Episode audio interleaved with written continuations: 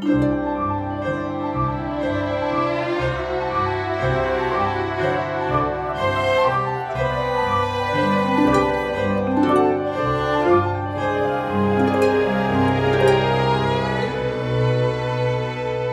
好，欢迎收听 High Hanging Fruits，挑一挑摘到的果子。我是朱怡，我是刘佳。这一期呢，我们的主题是身体，因为 在过去的大半年里吧，嗯，我们对于各自的身体都有一些新的认识。嗯，以前作为一个女性，身体对我们来说，我们知道可以生小孩，也经历过。可以来月经，嗯，也没有真的去多想这个身体究竟会怎样，就好像是摆在那里的一件事情，也没有真的觉得是一个特别有趣或者一个特异功能的东西。但是最近，尤其其实，在我们一年半前录完我的生小孩那一期，那个时候已经谈到一些，发现很奇妙，自己肚子里可以养一个小孩，然后不用脑子去想，对，胸可以挤奶出来，都觉得很妙。对，而且以前其实我们连子宫和卵巢分别是干嘛的都搞不清。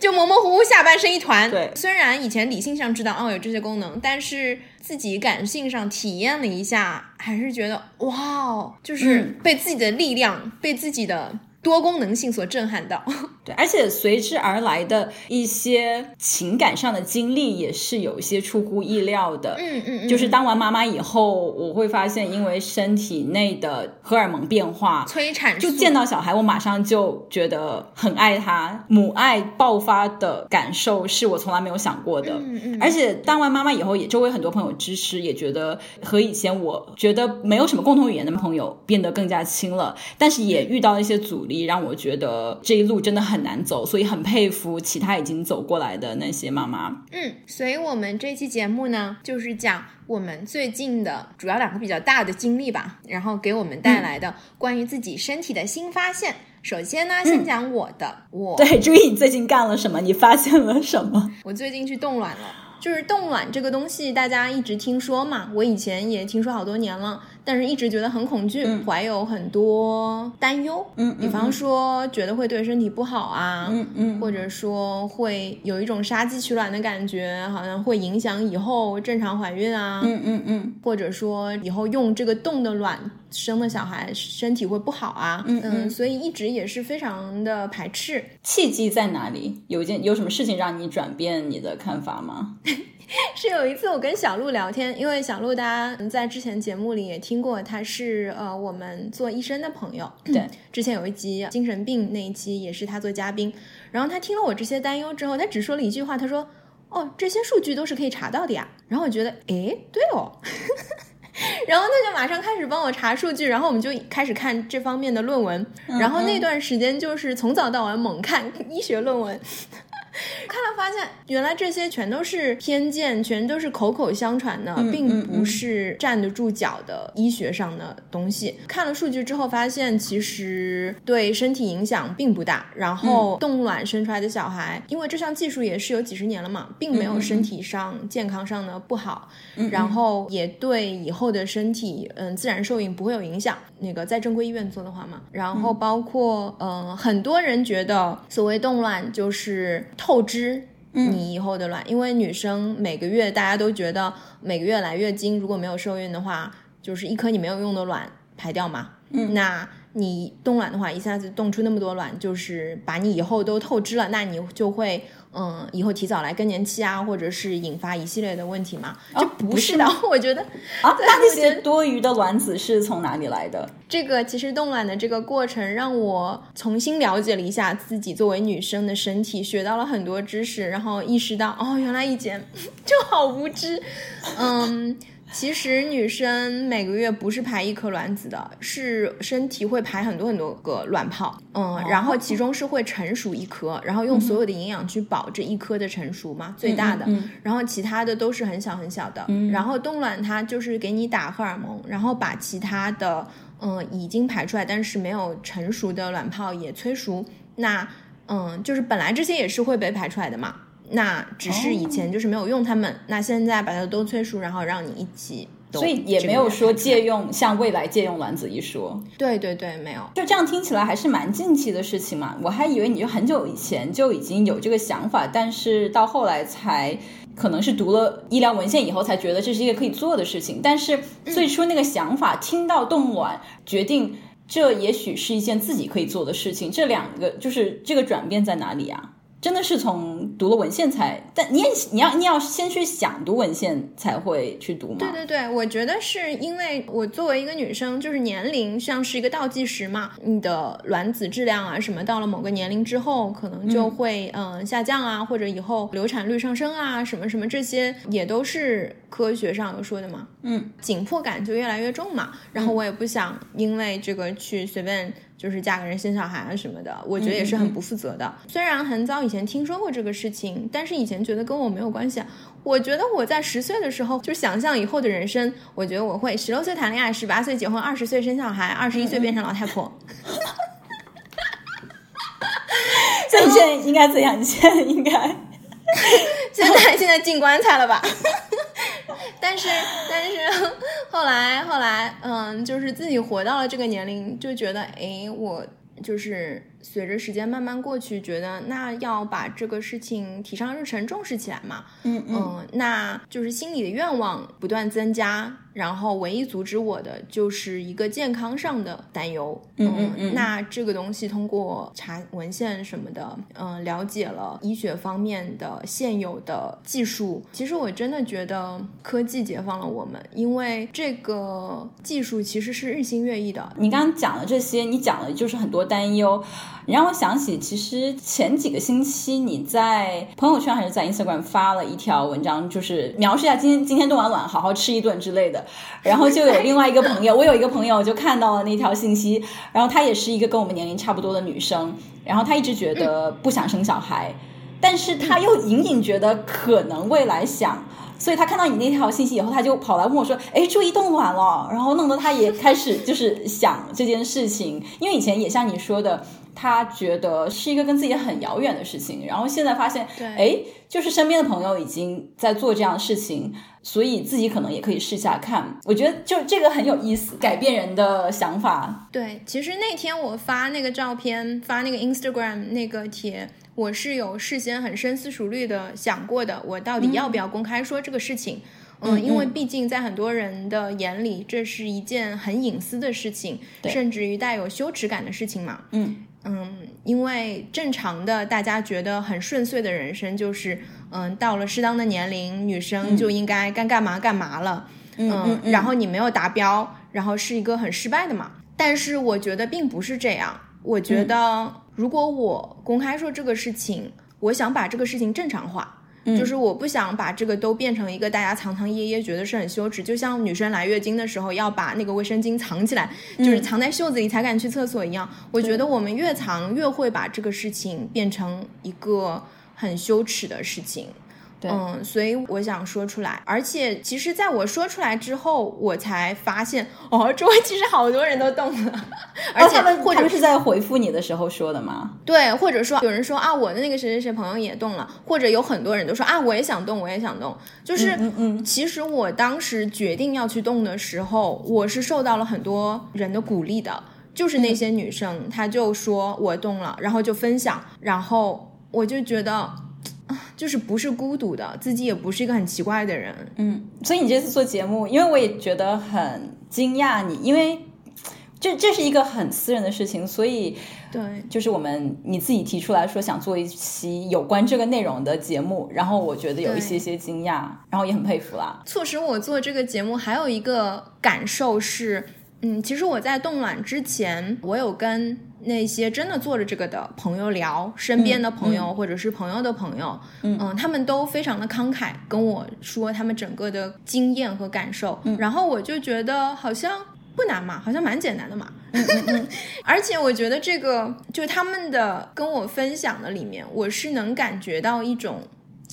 就嗯爽感在里面的。我不知道该怎么样具体形容，但是与此同时，我看很多报道，嗯，我在媒体当中看到的这个形象，或者说是一些文艺作品当中，就是做这个事情女生的形象都是很悲情的，像是 sad hero，就是承受了很多痛苦的一个 失败者的形象。嗯，你是说他们会选择做这件事情是因为逼不得已，然后对，就很苦，你知道吗？那些那些故事、那些报道，我看过一个《纽约时报》的报道，就是好苦啊，这个叙事。但是我觉得在真实的生活当中，我跟那些女生聊，没有一个是那么苦的，就大家都是开开心心。嗯嗯嗯，然后我就觉得这个距离这个鸿沟让我觉得非常好奇。嗯，当我自己去试了之后，我还觉得哪有那么苦，就好开心，就很有意思。整个过程是对自己的身体的重新发现。然后 就包括，嗯，好像听上去最吓人的就是自己给自己打针什么的，我就觉得很爽，很 empowering。我觉得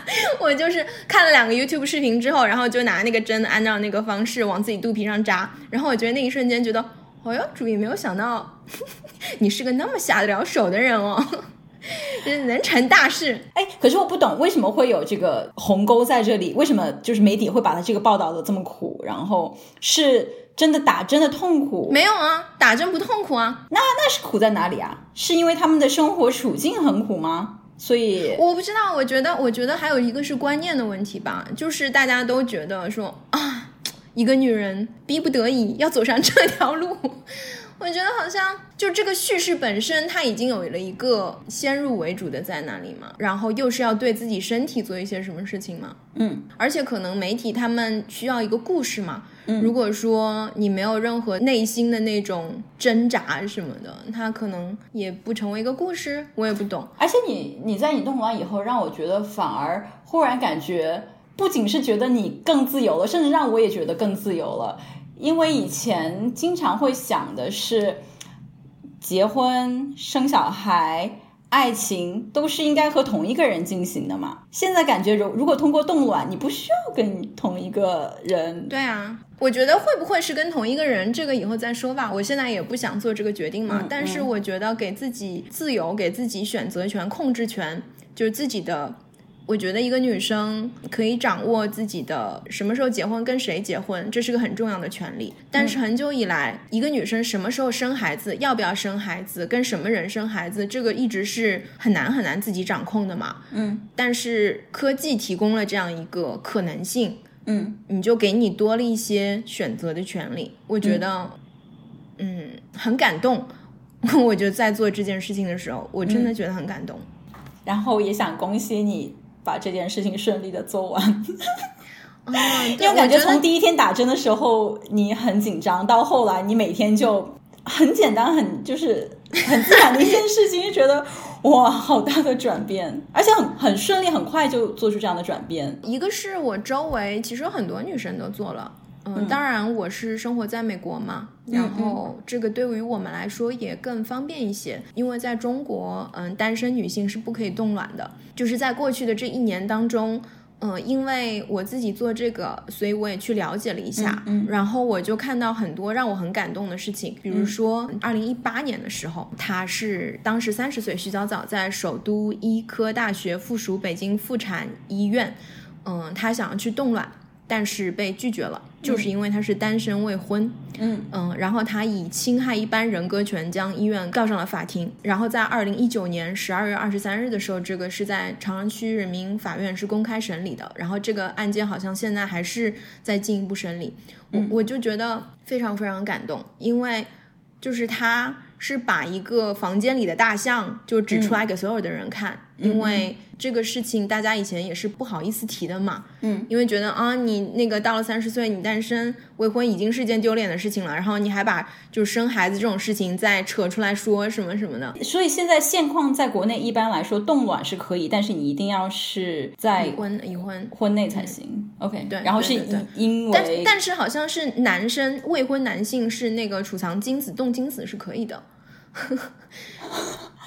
然后然后反正就是因为这个规定嘛然后其实，在过去的几年当中，我们会注意到一个现象，就是大批的中国的单身女性去海外冻卵，去美国、英国、日本、台湾，就是所有这些可以冻卵的地方去冻。我觉得，就作为一个女生，当我看到这些东西的时候，啊，我觉得好感动啊！就虽然他们跟我也没有什么关系，你是说徐早早愿意就是用自己的力量去帮其他女生。就是我觉得每一个女生，嗯，每一个女生都是在自己的一个就是力量范围内，嗯，去为自己的生活争取更多的自由和生存空间，给自己的生活争取更多的控制权。嗯嗯嗯嗯，然后反正我当时，嗯，所以做这件事情的时候，我并不觉得我是一个人的。嗯嗯，因为我周围就是有我直接认识的朋友里面就有五六个女生已经动过了，嗯，然后当时他们就给了我很多的建议啊、分享啊，然后嗯，就是很多数据我们也有交流啊什么的，嗯嗯，所以嗯，其实我没有觉得很恐惧，就是我任何时候觉得恐惧或者觉得吃不准，然后我直接问他们，他们就会给我一个答案，嗯，然后我也希望就是。我可以给其他女生一样的力量。嗯，哦，远程抱一抱。我觉得我哭，我也不是因为伤心啊，或者是什么，我就是就是感觉很 amazed by，就是女生的这种力量。嗯，就是大家都是就是很普通的一个个女生，但是就是做出的这些努力和互相给的支持，就好牛逼啊！而且我觉得那段时间在群里们你讨论冻卵这些经历这些事情，然后反而让我们觉得拉得很近。嗯，因为本来我觉得我们的友谊有开始有有一点点鸿沟，因为我生了小孩，然后你还是一个人单身，然后我觉得 就对，好像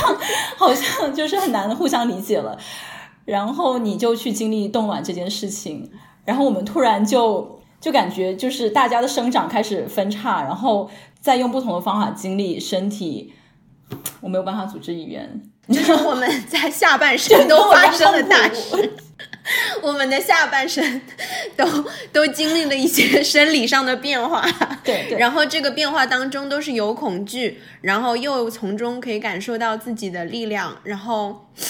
然后又就感觉有有一些共通的。对啊，我你记得那时候你说你打荷尔蒙就感觉很困，然后我就说你终于理解了我那时候怀孕的时候，我天天在你家睡睡不醒，然后为什么是那个样子。对，因为冻卵之前，先要给自己身体打大概十天到十二天的那个催卵针，嗯，然后就很困嘛，然后我觉得好好笑，就是有一些症状，症状也不能说症状吧，就是冻卵过程中跟你怀孕过程中的一些事情，我们经历的体验是很像的，嗯嗯，就比方说在就是最后几天。因为肚子里那个卵巢里有很多很多膨胀的卵泡嘛，然后，然后就是就他医生是让你不能扭动身体，所以我当时转身就是要整个人转，然后拉屎用力就会觉得有压力，然后跟你们交流之后，你们都说哎是也有这样的感受，是的，对，又又用奇妙的方法又开始经历有重叠，对。哎，那你就是即使现在我们你觉得愿意公开这样讲了，你会还是有羞耻感吗？就是你要强制去压抑这些吗？还是你觉得你其实人生看人生的方法没有羞耻感？我觉得有个屁羞耻感，这个有什么好羞耻？我觉得牛逼的不行，开开心心的。而且我是动了两次。我是八月时候动了一次，然后十一月的时候又动了一次。嗯嗯，因为就人和人的身体很不一样嘛。我有很多朋友，他们一次取了二十多颗，有的取了三十多颗。我是第一次取了十三颗，成熟了十二颗，就是十二颗动起来了。然后我觉得这个数量。不够保险嘛？因为三十五岁以下的女生是建议动十五到二十颗，因为它是有折损率的，到时候用的时候。嗯嗯。所以我又动了一次，然后第二次是取了十四颗，成熟了十三颗，所以我现在就是身体有二十五颗卵子的外挂，冻在离我家十条街的一个地方。这是我做过最奇怪也是最浪漫的事情，我觉得。哎，就之前我跟你说那个看到你 Instagram，然后也想自己冻卵的女生，然后她在问完我以后，第二个反应就是应该超痛的，我做不了。所以这这种，但从跟你交流来看，我又觉得不是，好像不是很痛了。哎，我觉得你朋友的这个说法，我觉得非常非常典型。这个是我想提一下的。我在跟我的朋友，国内尤其是国内的一些朋友聊这个事情，他们一听的时候，哇，就好痛啊，听说很痛很痛。然后我觉得很奇怪，就是你们哪里统一口径的听来了，这个东西会很痛。因为我打催卵针的时候不痛，我做手术的时候也完全不痛，因为是全麻手术，二十分钟，然后出来就是痊愈康复的这个接下来十四天吧，不能运动，但是其实做完手术就可以醒过来，就可以下床了嘛，嗯嗯，然后就可以回家了。嗯，就是我在想这个哪里来，后来有一天我看了一篇文章，我才意识到。就是这个痛，其实是因为国内它有卖卵的市场，嗯，就是但是它以捐卵的名义，它是一个黑市，它就是年轻女孩儿，她买你的卵子，然后她给你比如说几万块钱、一万块钱那样，他会做很多宣传，跟年轻女孩说啊，这个就很方便啊，很简单啊，什么什么的，嗯，然后他为了节省成本。它的取卵的手术是不用麻药的，这个非常非常恐怖。那这个肯定会很痛，因为它就是用一根很长的针扎进去，穿过你的输卵管去取那个卵，所以这是非常非常危险的。嗯，所以我不希望我今天的分享给大家一个印象，说啊，这个东西是很好、很积极向上，然后又很简单、很健康的，不是，一定要在非常正规的地方做。那你就是如果有人想要考虑冻卵。要做哪些研究，然后怎样去选择冻卵机构呢？嗯，就是首先在冻卵的过程中，最难的一步也是最关键的一步，其实我觉得是给你算要给你打的药量，因为这个原理就是说给你打荷尔蒙，让催熟你其他的嗯卵子，然后就是多排一点，就是取嘛。但是并不是说这个打的越多越好的，嗯，如果打的过多会造成。那个卵巢过度刺激综合症，这个是非常非常危险的，会导致一系列的很严重的身体的问题。嗯嗯。所以说，医生的水平和医德就是在他怎么控制，打多了会有危险，打少了，你毕竟折腾这么一圈，你花那么多钱，嗯，你也不想只搞一点点出来嘛。嗯嗯。所以我觉得只有找非常正规的好的医院。还有一个是，大家千万不要去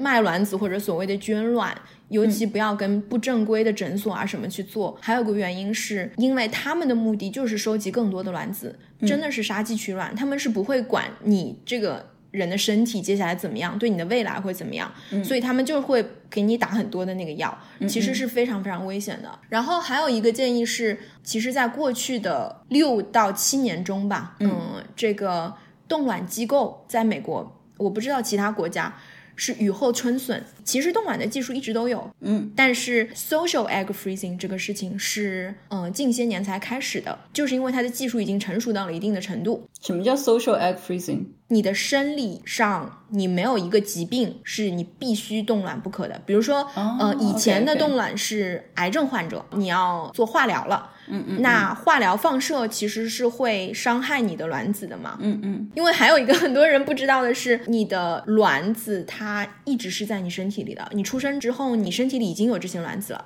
它一直是跟随你，只是说每个月排一点出来。嗯，所以以前冻卵是为了这些癌症患者保存他们的生育能力，甚至以前还有动你整个卵巢的。嗯嗯，那这些年开始，普通人因为想对自己的人生做规划，嗯，也可以去动。所以呢，这个就是雨后春笋的冒出来一大批，嗯，小型的诊所，它只做冻卵，因为以前的冻卵是在大型的医院里面，然后他们通常是跟做那个试管婴儿啊什么什么在一起的，所以他对他的技术的要求是非常高的。嗯，如果只做冻卵的话，其实这个技术要求并没有那么高，嗯，所以就会涌现出一批我们叫 boutique egg freezing boutique，嗯，它可能在一个楼里。它就是一间小办公室那样，它的价格也非常诱人，跟大医院相比是医院的一半啊，或者是三分之二啊什么的。然后它的服务非常好，它就是可以把它的网站和服务做成让你觉得你就是一个购物体验，就有点像是做个 SPA 一样。嗯嗯，你不用自己去研究那些复杂的那个什么什么术语啊，什么什么。那你感觉整个服务都很到位？然后对，会让你很舒服。然后我当时其实也是多方比较，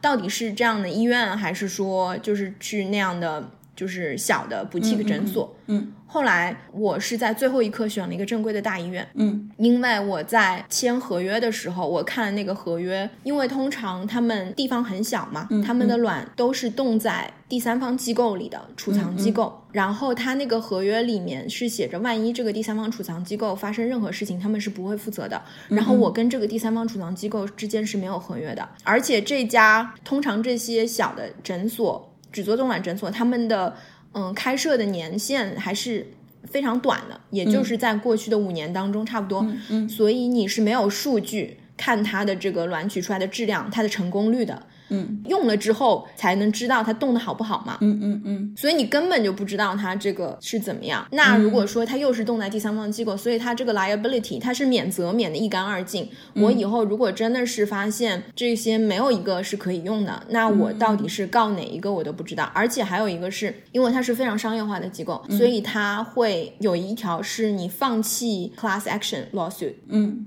就是你放弃集体诉讼，你只能就是单个的跟他搞，就是作为个体跟一个大的商业机构去搞，由仲裁机构去决定什么的，这个其实是非常非常不利的。嗯，而且还有一个是我建议大家在选的时候一定要，如果你在美国做的话，我相信其他国家也是有这些数据的。在美国，我是去查了，嗯，CDC 就是疾病控制中心。就是他们每隔几年会出一个美国所有的生殖方面诊所的一个成功率，嗯嗯的一个报告。嗯，就是根据每个诊所，它必须如实提交它的数据。嗯，如果你直接去跟那些诊所直接接洽的话，它给你的数据是非常非常漂亮的，什么它的成功率是百分之九十以上啊，什么什么的。然后这个数据其实都是可以做的嘛，就是听上去可以很好。但是如果你去看那个报告的话，那个就是非常实打实的，而且你可以比较跟其他的医院啊什么比较，我就发现出入非常非常非常大，所以我还是后来选了一个大医院。所以教训就是不要被漂亮的商业包装迷惑，要自己去看官方数据。对，而且最好是这个冻卵的储藏是在它的机构里面的，而不是到第三方。嗯嗯就是我觉得做这个冻卵的这个整个过程很好玩的一点是，它既是个非常 empowering 的，让你很有力量感作为一个女生，但是同时也让你很 humble，就是让你突然觉得，哎，我就还是一个生物上的一个人。就是你剧本写那么牛逼，你学历那么高，什么什么的，然后觉得你还是个人，就是一个生理上的一个但我又觉得这个很很妙。我记得那个时候让我想生小孩的一个很大动机，就是我觉得我平常用脑用太多，然后很想回到作为一个动物的、作为一个生物的我，嗯嗯嗯嗯然后很想看一下我自己身体能怎样。就我什么都不用干，不用花脑，然后我的身体就在养一个小孩，就是在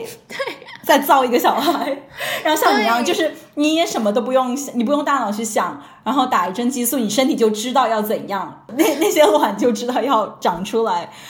就很很奇妙，很奇妙。对的，我觉得这个过程是让我跟自己的身体重新建立了一种连接，就是你会每天观察一下这个身体的变化是怎样，嗯而且它是一个非常一个加速的变化，一个非常浓缩的一个变化，就是很多以前你懵懵懂懂不会去察觉的东西，然后这次突然变成了非常非常清楚，包括就是女生。每个月整个生理期什么时候来例假，然后那个白带的变化，嗯以及排卵期，然后为什么来例假之前会脸上长痘痘这些东西，嗯嗯。过去只是一个模糊的大概的了解嘛，但是我会现在跟激素、内分泌啊什么这些激素的曲线对照在一起，然后就哦，难怪是这样的，嗯嗯嗯，觉得好好玩。神奇的。那好，那说了我很多，然后现在来说你吧，你的身体新功能喂奶。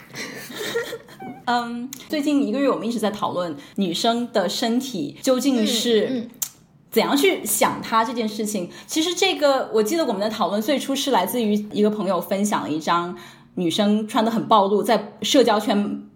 发了一张自己穿的很暴露，朋友圈朋友圈发了一张朋友圈很暴露的照片。嗯然后我们几个女生在那讨论，有的人觉得很不舒服，这女生干嘛在那那里那么骚？然后有的我又会觉得，哎，她就是很对自己的身体很骄傲，很棒啊。然后即使是女生自己，我们都有很不同的感受，然后我们就讨论了很久，为什么会有这么不同的感受？嗯，我觉得这个话题还是非常典型的，嗯就是当一个女生展现自己身体美的时候，这个到底是一种女权的行为，还是一种对男权的讨好？嗯嗯嗯，是的，让我想起，你记得很久以前我有跟你讲过一个事情，你可能忘了，是呃我的一个在物理界的好朋友，一个韩国女生，她很明确的说自己是女权主义者，pro 女权。我那个时候我还觉得就是还是蛮温和的，我觉得哦，你就想挥大旗，就是想让别人觉得你很你很牛。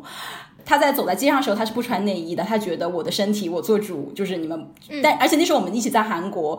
他们也是很保守，然后会对他指指点点。然后他就就会他会骂回去，然后我那时候会觉得，哦，那个是那个时候几几年啊？五年前的样子吧，在 Me Too 很久以前，在 Me Too 之前，然后那时候我还没有就是去了解很多，也也大概知道了，但是没有很了解究竟是女权的历史啊这些怎么回事。然后那时候会觉得，哦，你好棒，可是我我还是 还是穿我的 bra，就是天天在路上指指点点，也觉得很不喜欢，而且。我会觉得那时候我甚至跟他有争执，说你想要女权的话，你干一些正常的事情好不好？你干嘛干干一些这些就是意义很模糊的事情？因为暴露就是暴露自己的身体，可以被别人解读为你想讨好男生，想让别人就是喜喜欢你，然后也可以被理解为就是你想为自己的身体做主。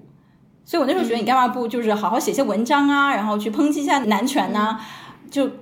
所以那时候，那现在你怎么觉得呢？现在我觉得就是我真的是多管闲事。我那时候，我觉得不是多管闲事啊，你是女生啊，哪怕你是男生，这些东西我觉得都是要讨论的嘛。你有疑问可以问出来，然后也是，但是我那时候是很。不完全是疑问，而是觉得他做的不对。你是一种 judgment，你是一种对我是一种 judgment。对我现在也觉得，即使在女生当中，也会有时候，甚至我觉得来自于女生的抨击比来自于男生的抨击还要厉害。就女生会自己规范自己。其实我觉得你所说的这个，你暴露身体，你穿的性感，你鸡突什么什么的，你可以被理解为那样，也可以被理解为这样。我觉得恰恰是这样的行为去突破的东西。就是你为什么觉得，嗯，被理解成怎样是很重要的呢？我觉得最重要的是你想怎么样。就是因为我们做的任何一种行为，哪怕我们是穿的非常保守，我们自己觉得穿的是非常保守，都可能被人认为说啊，你就是故意穿成这样来勾引我嘛。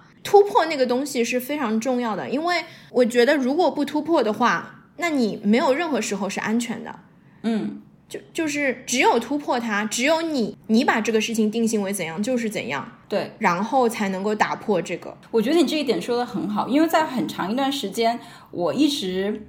重视的是达到的效果是怎样，而就是究竟你的初衷是怎样。只要别人读不懂，我都觉得那有什么用呢？而且我那个时候会跟他有那个争论，也是很有点，现在想起来有点。有趣，因为我自己是一个爱穿很暴露、穿很性感，就是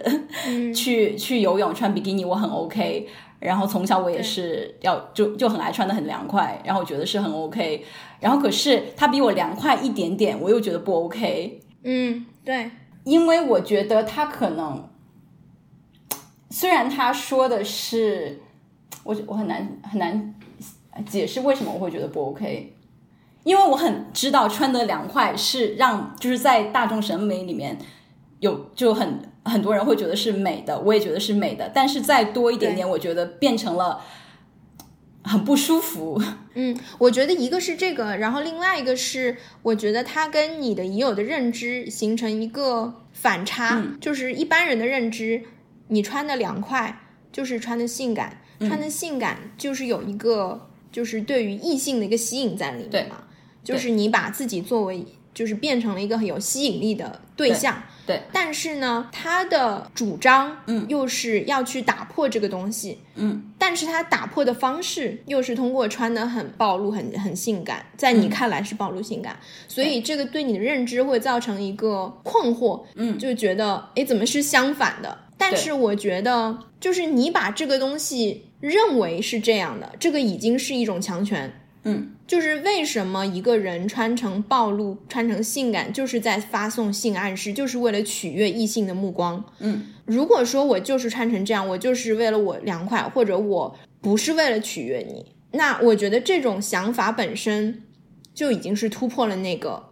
强行定义他行为的。然后包括你说他不穿 bra，他鸡突这个行为，嗯我觉得其实对于很多人来说是一种冒犯。嗯。嗯，然后我觉得这种冒犯也是很有意义的，就是他觉得我的身体就是一个普通的身体，就是和男生一样的，因为男生的鸡突是不会被认为是有这样的功效的嘛，所以他他自己来重新定义这个行为。你这样讲，虽然道理上他其实当初也跟我解释了，就是很多道理，然后让我觉得道理上讲是可以理解的，但是慢慢让我真的亲身体会，还是后来有两件事情，然后我们一件件讲。第一件事情是你记得在就是在地毯我们刚跳完钢管舞，然后我们那时候冬天我们包的严严实实，但是看到就地铁中间有一个有一根管子，然后我们觉得很好笑，然后就绕着这个转一圈，然后我拍一个你视频，然后你发到微博上。然后结果就遭来各种暴骂，就觉得很不可思议。那个骂的点，说是丢了中国人的脸，一部分是说你是出来卖的，就钢管这个 slash shaming，嗯嗯。婊子，嗯，然后一部分说你长成这样也好意思赚，嗯，当然还有一部分说你那个就是说素质低什么的，然后这个三种就是混合在一起，有好多好多留言骂我。对。像我以前想的，就是穿的暴露可能才是会被那叫什么 slush shaming 叫什么荡妇呃羞辱，对，就你必须穿的少才被荡妇羞辱。但是我们视频里面就穿的非常非常多，因为是冬天嘛。没有穿的很多，我当时就是穿了一个运动的，但是很普通，我记得完全不是会，就是走在街上不通的衣服，没会。有没有说是故意散发那个信号但是也会被解读成嗯，所以才会像你跟我解释的一样，无论你穿怎样，都是有可能会被解读成其他的对，所以我觉得这个关键就在于不能把这个解读权给别人。嗯嗯如果这个解读权在别人的话，你永远是会被误读。还有就是让我觉得非常惊讶的是，点开了其中一个骂我胖的女生，后来我很惊讶的发现，她在自己的主页上极度焦虑自己太胖了。当时很惊讶的是，你都已经在这样一个痛苦中，你为什么要把你的痛苦投射到别人身上去呢？嗯，就是难道我们不是自己人吗？但 是后来我也是近期才想明白的，因为你最近的一件事情，嗯嗯我就发现其实这种对于身体的严苛的要求。不论是他自己被要求，还是去要求别人，嗯其实是跟对女生的行为的规训是牢牢的在一起的。就是这个逻辑，就是因为你的身体是一个应该是被欣赏、嗯被享用的一个这个东西，嗯，所以呢，你就有责任要把自己变得美，变得拿得出手、上得了台面。嗯，一切不够美的、上不了台面的东西都不应该展示出来。所以我们就会看到很多很多的照片啊、视频啊，全都是修过图的嘛，一定要是以最美的形象出来。但是，这个东西会给其他又增加压力，然后更多的人强行把自己修饰成那个标准。嗯嗯，但是刘佳，说老实话，你在穿的很清凉、很暴露的时候，真的没有想过要性感吗？就是真的是，穿衣服肯定是有目的性的吧，不然你衣服你就跟 Steve Jobs，即使 Steve Jobs 全黑的衣服，他也是要展现自己的一种魅力啊。我觉得我们就是聊天很容易就聊成说，哎呀，我穿这个，我其实内心很清清心就是寡欲很清纯，我只是想做自己啊，我我也没有想要，对很容易造成传递一个错误的信号，就好像是想要显得性感，想要激起别人对我们的爱意，尤其是想要吸引异性的目光，在我们的身体上，仿佛变成了一个不太道德的事情，好像是次等的，好像只有是 asexual 的，不把自己当女生，不把自己当一个性欲的对象呢，才是好像更高级、更自由的状态嘛？其实我觉得也不是。就是讲老实话，我喜欢穿的性感，我喜欢穿的暴露，然后我也是想要显得性感。但是、很多人会因为这样的，就是把性主动视为了性同意，就是觉得如果你穿那么性感，你想要别人觉得你好看，觉得你有魅力，就意味着你在邀请所有的人无差别邀请别人跟你上床，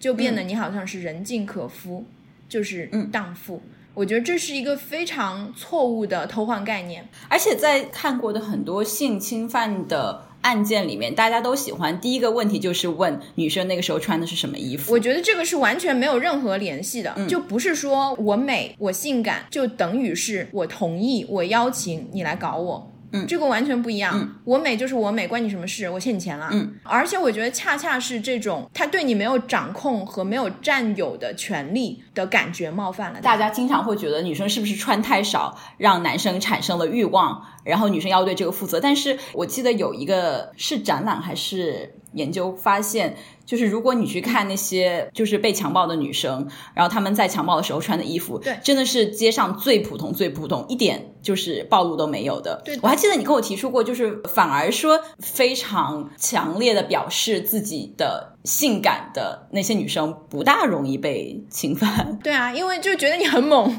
其实我觉得性侵、强暴这些东西，它其实和性欲关系不是特别大。它其实是一种权利，权利的暴力。还有一个误区是，大家觉得你什么样的行为会引来什么样的人。你穿的性感、暴露、开放，你就会引来不太尊重你的人。仅仅把你这个人当性对象的人，我觉得是非常容易产生的一个误区。嗯，但是大家看一下日本 A V 里的桥段，都是强暴桥段，女生都是含蓄羞涩，尤其是羞涩，嗯，就是那种不要不要不要，然后一直上一直上。这个是里面是有一种掌控感的，所以这就是为什么在日本啊什么这些或者印度啊，嗯，就是这些非常非常保守对女性的规训，就是很符合这种含蓄美啊、羞涩美啊、自重啊这些观念的地区，它的它的强奸文化更严重，强奸文化是更严重的。对的，我记得那时候刚来美国的时候，这边的男生朋友会问我，说为什么就是你们亚洲的成人片里面女生都是。为什么要被强奸？对，不要不要，就是为对很痛苦。为什么还要继续和男生 搞下去？感觉就真的是在我们文化里面，就想平常就会觉得我们应该没有太受这个影响吧，没有那么极端。你让我想起来以前在看《康熙来了》的时候，然后就很喜欢小 S 嘛，我一直很喜欢小 S，觉得她是一个很开朗、很就是 outspoken 的女生。然后，但但在有一集里面，他会说：“哦，每天都在幻想被男生强吻。”然后我那时候就觉得，为什么这是一种幻想？就是为什么？就是哦，我我我懂，我懂。我觉得其实我们都是这样被训练出来的嘛。就是你很难说把狼奶吐干净，嗯。而且这个你理性上的认识和你生理的反应其实是不一样的。嗯。就是这种被强吻啊，然后符合我们从小的习惯的这个性别角色，男生有魅力是怎样，女生有魅力是怎样。嗯。就算你长大以后理性上说啊不可以这样，但是你可能都会有生理反应。嗯。我觉得这个真的是。很难，但是这个其实会造成很多很不好的事情，就是所谓的强奸文化。嗯嗯，很多男生就觉得女生说不要的时候，不是真的不要，他只是不好意思要，只是他想要半推半就，然后他就会再试一下。强奸文化就是鼓励男生不要放弃哦，就是要征服女生。嗯，说一次不，你再试，你再试，你试到他说 yes 为止。哎，其实我让我想起我们就是最近在看了一个视频。叫罗翔是吗？嗯，对，要求女生从自己方面去保护，就还蛮难的。所以在法律上已经开始有保护了，说已经是 no is no，对，说说了不就是不，然后男生不能再假想还是那那只是在跟他调情。对，对你你会为自己错误的观念付出代价。对对对，所以我觉得这个真的很棒，就是看到有人真的提上法律的议题在保护女生。所以呢，如果你想要穿的性感、穿的清凉、穿的暴露，你的初衷是想要舒服，也可以。你的出发点是想要变得有魅力，也可以。这个不代表你在对周围男生发出个邀请，然后如果周围男生误解的话，那也是他们的事情，你没有对此有任何的道德责任。我们讲这么多，我很多时候我们自己也是想不清。就比如说强吻的时候，然后我们说强吻不好，女生说不要就是不要，但有的时候我们内心又是觉得也。也也不错，所以就我们生理性的，已经我们是被编码编进去了呀，就是会对一些东西是有生理性的反应，自己会有一种罪恶感。我其实之前有看过很多女生说，就是觉得强奸是很不好的嘛，但是因为我们只能看到那些 A V，然后就看到强奸戏码，一方面觉得罪恶，一方面又觉得 就是有怎么会有反应。哦，是无假，我觉得真的很难很难。但是我觉得我们不要 assume，就是世界上有两种人，一种是觉悟高的，一种是觉悟低的，一种是正确，一种是错误的。我觉得每个人都是在这个 spectrum 上，嗯，就是每个人都在慢慢的吐一些狼奶。哎，吐狼奶是什么意思？你刚刚说吐吐狼奶？嗯嗯，狼奶指的是你以前接受了一些不太好的教育，被狼喂大的。成为狼崽子，嗯嗯嗯，OK OK，懂了，懂了。然后你长大以后，你想要去去除这些影响嘛，我们叫兔狼奶。所以我觉得每个人都应该意识到自己身上也是有很深的男权社会的这个影响。身为女的，并不说就自动变成反男权的人了。不是，绝对不是。对啊，嗯，我觉得我们都是一样的嘛，跟男生，我们都是生活在这个社会里嘛。其实很多观念上是一样的，只不过基于这种观念，有的人受益，有的人受挫。哪怕是像我们这个看上去 两个好像觉悟很高的女的，其实我们也没有觉悟很高。是啊，我经常会觉得很很惭愧的，因为我又很爱去唱 K 的时候唱 FM 呃什么 LM File 的那个 Shots，然后里面就有歌词说什么。呃，男生他拿酒往我嘴里倒的时候，我就把裤子脱，就是短我内裤就脱下来，就很爱唱那首歌。然后我知道歌词里面有很多很 很糟的，就是对女生很贬低的歌词，可是我又很爱唱，就觉得那我还配来讨论这个问题吗？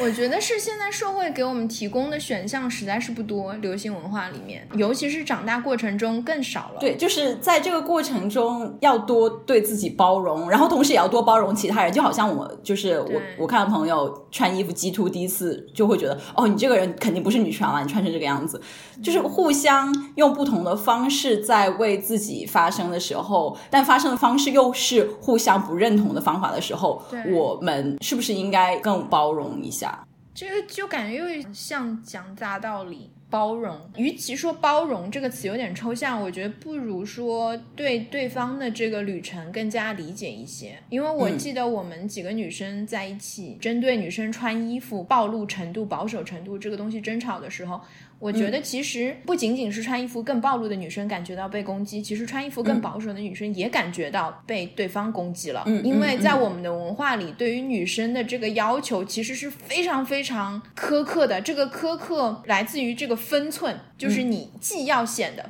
fuckable，你要显得是有性魅力的，但是呢，不能太 fuckable，你不能太荡妇。嗯嗯，然后你又要。很纯洁、含蓄、很守贞操那个样子，但是你又不能无趣，你又不能显得像是有个也很恶毒的是老姑娘，就是没男人要的这种也是很，就是站在这个 spectrum 不同位置的女生都很容易感觉到被对方所 judge。很容易，大家都觉得自己做的不够好。我觉得那一次我们最让我们互相开始觉得对方也是 OK，就是因为发现对方就是自己以前幻想中抨击的对象，然后结果发现自己的最最 close 的朋友就是穿的很少 或者很保守的那些人，在其他方面又发现真的是很聊得来的朋友，就是你身边很亲近的人，这个人对你来说绝对是个人，而不是一个抽象的遥远的一个对象。然后这个人他的一些做法是你以前想当然觉得啊怎么这样怎么那么错误，然后你就会出于你对他的感情去了解他的旅程，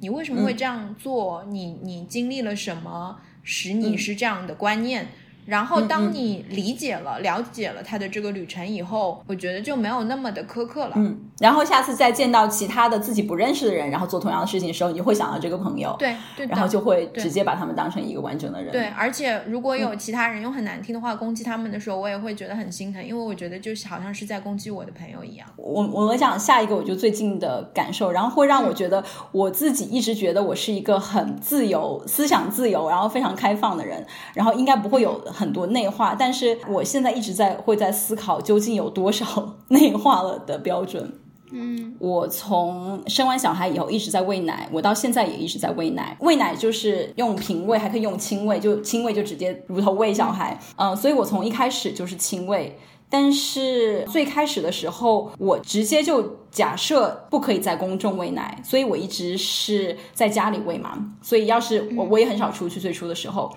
然后，但是后来要经常出去运动的时候，就在想，哦，那在外面怎么喂？然后我就去网上搜，发现是有那种喂奶的时候可以挡住婴儿头的那种围巾，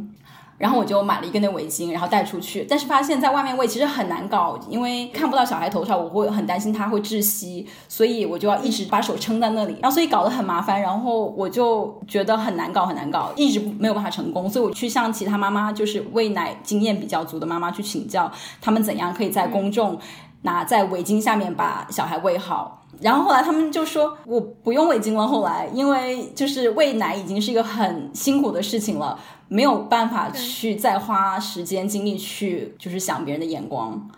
然后还有其他妈妈会跟我说：“哦，你不用担心啊，你就喂啊，就是在哪里都可以喂，因为这是有法律保护的。美国每个州都是法律保护妈妈可以在任何公共场合喂奶，没有人可以阻止你。所以就是通过跟不同妈妈聊天，我才去了解到，哦，公众喂奶是一个可以做的事情。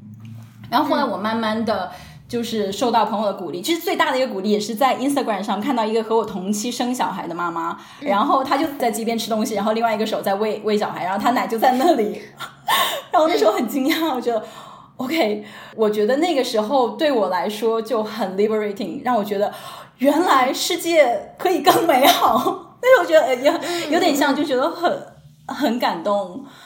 然后我也不知道，我从来没有跟他交流过，说他发那张照片。但其实他有很多照片啦，就是在公众喂奶。我不知道他发那些照片是在他们城市很普遍，他就这样发，还是他也是有过我一样经历，就从觉得不可以，然后慢慢觉得可以，然后也想为其他妈妈做这件事情。但是对我的效果就是，我看到他做这件事情，然后我决定是下意识决定我要帮助他和其他妈妈一样，把这件事情变成很普通的事情。嗯，对，所以我后来就很坚持，就是我把 Amazon 那个围巾退回去，再也不挡，然后我在哪里都直接喂，甚至在和同事开会的时候，就是网络会议的时候，我就会坐那，然后把奶掏出来喂。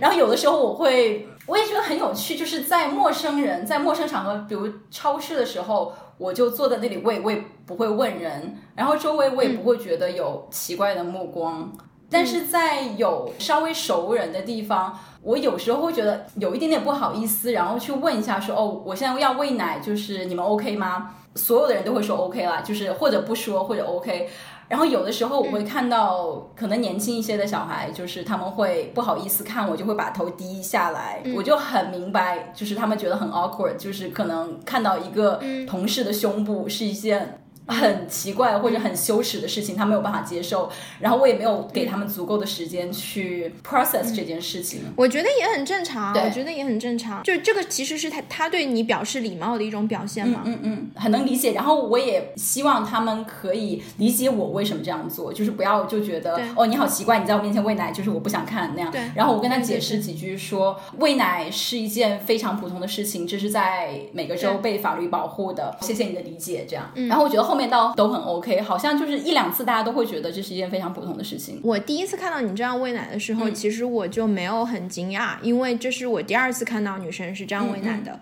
其实，在很多年前，我有个戏在纽约排练的时候，那个导演其实他是刚生完小孩，还在哺乳期。他当时我们开制作会的时候，他就是把小孩带来开。然后一屋子除了我以外全是中老年白人直男，然后他在那边就是掏出来张伟，我觉得大家都懵掉了，但是没有人好意思说些什么，嗯嗯，然后他也不问，他就这么问，嗯，然后我当时觉得屌爆了，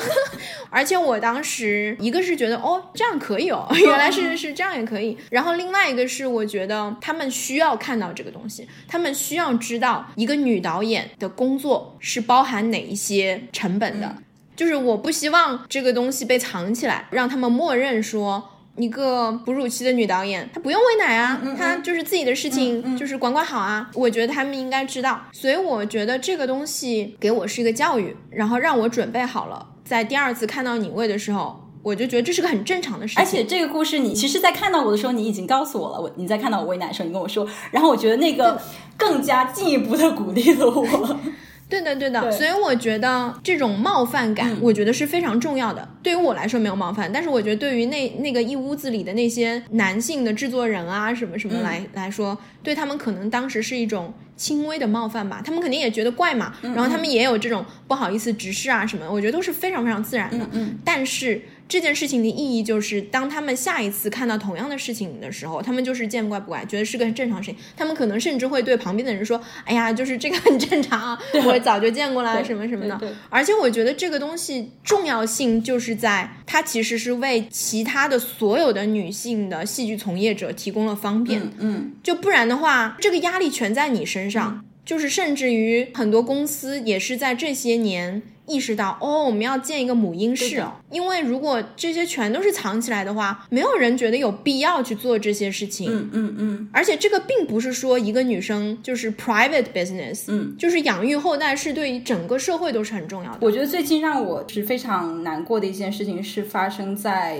一个朋友聚会，那个朋友是准妈妈，然后她的老公看到我把。奶掏出来喂以后，感觉很不舒服。我事后才知道，他们都对我的行为很不舒服。但是他们当时没有任何，但是当时完全没有任何表示。所以我事后听了以后，觉得非常非常难过。一方面是因为觉得是朋友，为什么不可以就是问我，就是为什么我是一个变成了一个大怪物？而且另外一个是，就像你那时候被一个女生骂的时候，我会觉得你是妈妈呀，你为什么？我们是一对的，你为什么帮着别人来，也不是帮别人，就是帮老公，然后来指责我作为一个妈妈的天职？嗯，对，嗯，而且那个时候我觉得，就是让我觉得很震撼的一件事情，就是那位男生他觉得我冒犯到了他，肯定也是因为像平常我们觉得就是。暴露身体就是去吸引男生，他们觉得很不舒服。可是我那时候是在喂小孩，所以我的 intention，我的原因是非常非常明确。你的胸部不是一个性器官，对，我不要觉得女生浑身上下全都是性器官。是的，就是我裸露胸部，它的目的是非常非常明确，因为小孩饿了，他要吃饭，所以我在喂他吃饭。他觉得我不可以喂小孩，就是不然我要怎样？所以就是在这样意图非常明确的暴露身体的情况下，我都会被误解，所以我才会慢慢理解你那时候跟我讨论的说，对女生的身体一直以来都是被定义的嘛，被男性的凝视所定义的功能性一直被视为是很单一的，就是作为性欲的对象，所以你做的各种各样的事情。你做和不做这样的事情，都会被当做这个 context 里面这个语境里面。嗯，比方说你穿的暴露是为了勾引人，嗯，你穿的保守，嗯，你就是一个很纯洁、很贞洁的不乱勾引男生的人，或者说你是一个很无趣的不解风情的女生。这些所有的解读都是把女生放在了一个性欲对象的嗯一个位置上去想。那其实女生也是人啊，为什么我们在这个之外不可以？有自己的一个像你和我一样的女生，我们很 outspoken，就是有一些让我们不爽的事情，就会觉得哦，那我要录一期节目，然后告诉大家，就是这是很正常的，就很我们可以这样做。可是我相信很多很多人，即使对我来说，再重新讲这些事情，都还是觉得有一点点困难。所以就是不能依赖完全靠女生自己去对话呀，去每次解释自己的行为。我现在觉得我很希望的，就是那时候我觉得让我很有力量的是，人家告诉我这是合法的，就是没有任何人可以剥夺我的法律权益。我就觉得，哇，有人在帮我争取权益，就是我有一个东西可以引用，然后没有任何的歧义，他们就可以读。这的确是每一次都要靠你个体去辩论、去解释自己，然后讲不清楚。就是很精疲力竭的一个，所以后来其实，在你跟我讲你那个女同事，然后她在男同事面前，就是工作会议上面开始喂奶的时候，这个就 inspire 了我。就是后来我生完小孩以后，每次出去做报告啊，去学术访问，后来都会带小孩去，然后不仅是带小孩去。我会带小孩去我的办公室，然后我还会在他们给我的日程表里面，每隔几个小时我要插掉一栏，然后我直接把它改成说我要喂奶，那里不能跟我见面。然后我也会在开会的时候告诉会议组织者说我要喂奶，所以这个时候你要给大家所有的人都要休息时间，要等我。嗯，所以有的时候我觉得我是有一点点故意，因为我也可以。就是改变我的喂奶时间，在他本来安排的休息时间，就是拖个一个小时，我我有点不舒服，但是我也是可以做的，就是大家也不会知道我那时候消失了去喂奶了。嗯，但是如果这样提出来，大家都会知道，哦，原来做妈妈是要这样，然后就强迫大家去思考这件事情。我觉得很重要。对。我觉得就是把隐形的东西，我们一直已经习惯隐形的东西，让它显形，是非常非常有力量的一种做法。对，嗯，其实不仅仅是喂奶这件事情，有很多很多和女性身体生理性相关的东西都被赋予了耻感，都习惯把它藏起来。然后时间久了，这个就变成一个，就是 you need to take care of your ugly business in private。嗯然后如果说你一旦你没有遮好，然后给别人带来了不便，就反而变成你的错了。就感觉就是女生就是自带了一个很巨大的包袱在自己身上，你要扛这么重的一个东西，悄悄的藏起来，自己 take care of，同时你还要完成一个作为社会里面一个普通人的一些事情。嗯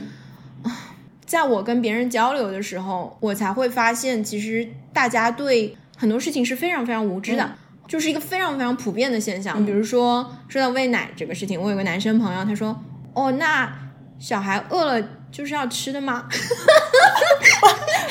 为什不然呢？说婴儿是是饿了就必须马上吃的哦。” 我觉得蛮可爱的，问这个话。哎，有有有的有的，我我有次坐飞机，我是那时候要开会，把小孩放在家里，然后我要出去开会开三天，所以我要就是为了维持奶量，你要一直挤一直挤才能有奶量的嘛，不然可能一两天就没奶了。然后所以我要在飞机上，那是六个小时飞机，我我就要在那里挤奶，然后要挤两次。然后挤第一次的时候问隔壁的黑人大哥，然后我说我要挤奶，你 OK 吗？你就是你你就不舒服，你跟我说一声。然后他说、OK OK 挤，然后我挤完，然后他就问我说。哎呀，你你为什么要在飞机上挤？你为什么不在家里挤了出来呢？嗯，然后我就要跟他解释说，哦，就是你以为妈妈一天挤一次就够了？不是的，妈妈每三个小时要挤一次。然后他才恍然 大悟。然后我觉得很有趣，我很喜欢这样的，因为他其实不是用一种 judge，就是不是用一种就是觉得不爽我的行为，而是他觉得非常好奇，说就是他想帮我解决问题。他说你在家里喂，在不在家里挤了 再出来，不就解决了问题吗？对，然后我那个男生朋友，因为我跟他说，其实就是挤奶、泵奶是非常非常辛苦和漫长的一件事情嘛，也很枯燥。然后他说，哦。不是像奶牛一样，嗯，一下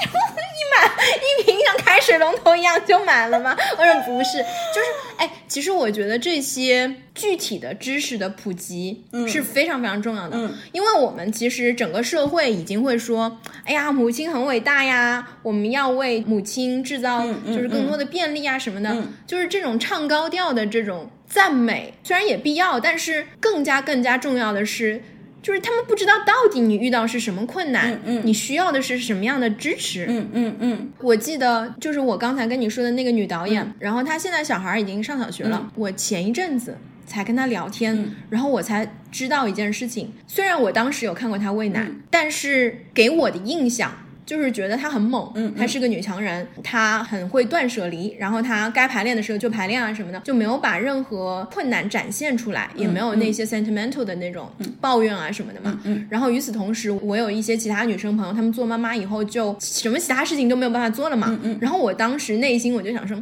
哎，女人跟女人就是不一样哈，有的是很猛，然后有的是就是母职这个母亲的天性更强烈一点，就离不开小孩啊什么什么对那样的。但是我也就是不久前才知道，其实当时他非常非常辛苦。嗯，他跟我说了很多很多具体的。他当时极力掩藏的，但是非常痛苦的，比方说我们的排练时间，因为有工会规定啊什么的嘛，嗯就是一个小时一个小时那种。嗯然后他在排练中间胀奶，一个是非常痛，嗯嗯一个是打湿了那个衬衫，他就一到 break 的时候，一到休息的时候就冲进厕所，然后在那边洗衬衫，然后在那边擦。不然就会觉得很尴尬什么的。嗯嗯然后她好不容易晚上排练完，然后回家痛到就胀奶痛到不行了。嗯这个时候小孩已经睡了，然后她就就把小孩就揪起来，就赶快喝奶。然后她老公就说：“哎呀，已经睡了。”然后：“我不管，我要死了。”是的，然后她还会跟我说，因为她之前傍晚的奶会冻起来，然后她不在家的时候，老公会解冻，然后就去喂嘛。然后她说她有一次回家。看到她老公为了图方便，就直接把三瓶拿出来一起解冻，然后就肯定吃不完，就会坏掉嘛。然后她当时她说我那一刻就想离婚，她说你知道我是棒了多久？然后我觉得当时我听她这么说的时候，我还不是很能理解为什么那么大的事儿要到离婚啊。但是后来因为你生了小孩以后，就是我 就是听你说了很多，我才理解了。我生小孩一滴眼泪没掉，就是我没打麻药，自然生产没有哭。嗯然后我是在，我现在讲的很，在有一天晚上打翻了一瓶奶以后，我就一个人在那里哭。就而且就听上去很好笑，你知道吗？跟我跟跟我就是没有生小孩讲，就是大家不理解。他说喂点奶粉不行吗？就你还有还是有奶的。然后可是那时候我就一个人坐在那里哭了很久，就很难过。对，真的是抱奶非常非常辛苦。对，然后而且我觉得，因为有他，然后因为有了你跟我讲这些事情，嗯然后我现在有其他的就是刚刚开始做妈妈的朋友，我对他们的感受也更加能够共情嘛，然后也可以跟他们聊。我觉得其实你当时还是很孤独的，嗯因为在我们这个小圈子里，你也是第一个嘛。然后你跟我说很多，就虽然我们是很好的朋友，但是我完全没有办法。就是在这种共情层面发出共鸣嘛，所以现在朋友的朋友有谁做我妈妈，我都非常非常欢迎他们来跟我讲这些，因为我非常理解，而且我超级期待你也当妈的那一天。就同 同时，我现在也能理解为什么我们的妈妈就是那么希望我们当妈。嗯，就是你在成长的过程中就会跟你的父母相遇，突然讲好 heavy，所以我觉得这些事情。这些具体的事情一定要让大家知道的，嗯，哪怕你在这个听的过程中，你觉得有点不适，你给我受着，就这种不适是非常重要，对，你要去承受。就是当你理解更多以后，这个羞耻感就会消除。在你在听在看的时候，你自己感受到的羞耻感，以及因为你的羞耻感所传递给对方的那种羞耻感，嗯，我觉得都会慢慢消除。对。而且我觉得，就像你说的那个，当你看到 Instagram 上那个女生就在路边这样敞开了喂奶，你突然觉得很爽，就很解放的那种感觉，你知道吗？就自由的感觉。嗯嗯。哦，我我超能理解。其实我觉得我们在做的所有的努力，我觉得都是为了能够活得轻松一点。就是这种羞耻感，其实就太沉重了，就是让你活得非常的压抑。然后，任何一层的这个羞耻感。被 lift 被消除的时候，真的就觉得好自由啊，就好，就觉得啊，原来生活是可以那么……而且你你你你想一下，我们做这期节目，其实我们很害怕，我们就是一打一个大标题出来，就是别人会觉得哦，女权不看，就觉得两个女权又在那里哔哔哔。然后我为了不要就避免这种效果。然后我们想从非常积极的方面去打开话题，嗯、然后想从自己的自身体验啊，不要去上升到两性的 两性的，不要制造两性对立。我们甚至就是决定了要讲这个话题，都是非常非常小心翼翼的，因为我甚至有非常好的男性朋友，然后一旦在我转发就是关于女性任何女性有关的时候，他就会觉得哦，刘佳你又来。然后，我都觉得就是对话真的很痛苦。然后我们一直就录的时候，我都一直在担心大家听到哪里会就卡掉，说受不了不听了。就是这这两个人怎么这样？因为我觉得在这个社会上呢，其实人人都想显得自己活得很好。嗯，就大家朋友圈什么精心发九张图，然后那种凡尔赛啊什么什么的，都是想要让别人知道自己活得很好。活得不好、嗯、这件事情本身就是带有羞耻感的。女权呐，就发这些东西啊，会给人一种你是在愤怒一些什么事情，你是在不满足于什么事情，然后大家就会想说，嗯、哎呀，你是不是活得不太好？也会让人不舒服，会带有一种很怪异的眼光看你，然后觉得是你的生活里是不是发生了什么，然后你才会一直要发这些东西。其实没有啊，朋友们，我们活得很好，我们很开心。但是其实每个人的生活里面都是有很多感到很挫败的事情的嘛，或者很有很有压力的事情，或者还是希望可以活得更加轻松一点，或者是得到更多人理解的一些方面嘛。所以其实就是希望在通过这样的讲述和努力当中，可以让大家都活得轻松一点。嗯嗯。而且我觉得我会注意到，就是有一个倾向，很多人都是。选了一条路的女生，对另一选了另外一条路的女生有一些批评嘛？就比如说选择结婚生子的女生，嗯、然后就会觉得，哎呀，你单身的女生就是觉得不够好嘛。然后选择拼事业啊，然后没有结婚生子的那些女生，嗯、独立女性啊什么的，然后就会觉得说，就会有很难听的话嘛，觉得那些结婚生子什么婚驴啊什么什么的，不要这样嘛，就大家都是女生。都是在做自己必须做的事情，然后选一种自己觉得对自己最合适的人生，而且都很不容易。嗯、我觉得我们两个就是正好是一个是结婚生子，一个是单身的女生，就做了两件，嗯、就是看上去好像完全相反的，一个是冻卵，然后一个是那个在讲喂奶。嗯，虽然是相反的，但是我觉得其实是我们可以互相理解的。嗯。还有一个是回去讲，就是刚才那个不美的身体和不够完美的身体。前一阵子我记得 C K 有一个广告，他就请了一个黑人的，然后是大码的那个蛮胖的一个女模特，而且那个好像还是一个 trans，是一个变性的，然后做他们的模特。这个在中文的网络里面。收获了非常非常非常多的批评，然后我看到非常典型的批评，就是说，哎呀，就是白左把丑视为美，现在你们这些就是原来美的都不算美啦，什么什么的。然后我当时觉得非常的难过，因为我觉得这个是一个误读，不是说权力的颠倒，就是曾经你是有权利的，现在没有权利，让我没有权利的上位什么什么的。我觉得这种思维还是一个就是压迫的那种。那种思维，我觉得其实这个广告和这类的努力，其实是想说每一个身体都是值得被看到的，都是值得被接纳的。这种接纳的过程对我们来说有什么好的呢？你会觉得活得轻松一些，你会觉得你自己那些不够美的地方，那些不够完美、不够标准的地方，也没有受到那么多压力了。为什么我们要？就是受那么多压力呢？我们都是人啊，每个人都是嗯嗯活在这个世界上的人啊。可是周围的人，如果就是你可以觉得自己很美，可是周围的人不觉得你美，那你就是要怎样？那就不觉得我美呗，又又不会少块肉。我觉得和周围女生朋友经常会讨论的问题，我没说大家自己觉得美，可是他们觉得，可是别人不觉得我美，我我要就是别人不给我肯定，我自信要哪里来呢？我觉得是这样的。我也不同意有一个说法，就是什么每个人都是美的，然后你是世界上最美的，每个人都是世界上最美的什么什么的，或者说你调整一下心态，你觉得自己美就你就是最美啊。我觉得这个也是很 bullshit 的。我觉得接纳不是说你就是觉得你自己最美，你就是接纳自己了。嗯，我觉得接纳就是你觉得自己不那么美，或者是你能够认识到自己在周围人的眼里不是那么美，这个也是 OK 的。就是我也没有觉得我是最美的，我也能够意识到我离别人觉得的美人，或者我站在一个就是很漂亮很漂亮的女生旁边，我知道我肯定是没有她漂亮的嘛。但是我觉得这个也是 OK 的嘛，嗯，不然呢我又不能去死，就活得开心一点就好了。我觉得我身上也有一些美的地方啊，也也有很吸引人的地方啊，每个人都有。我觉得虽然不是每个人的。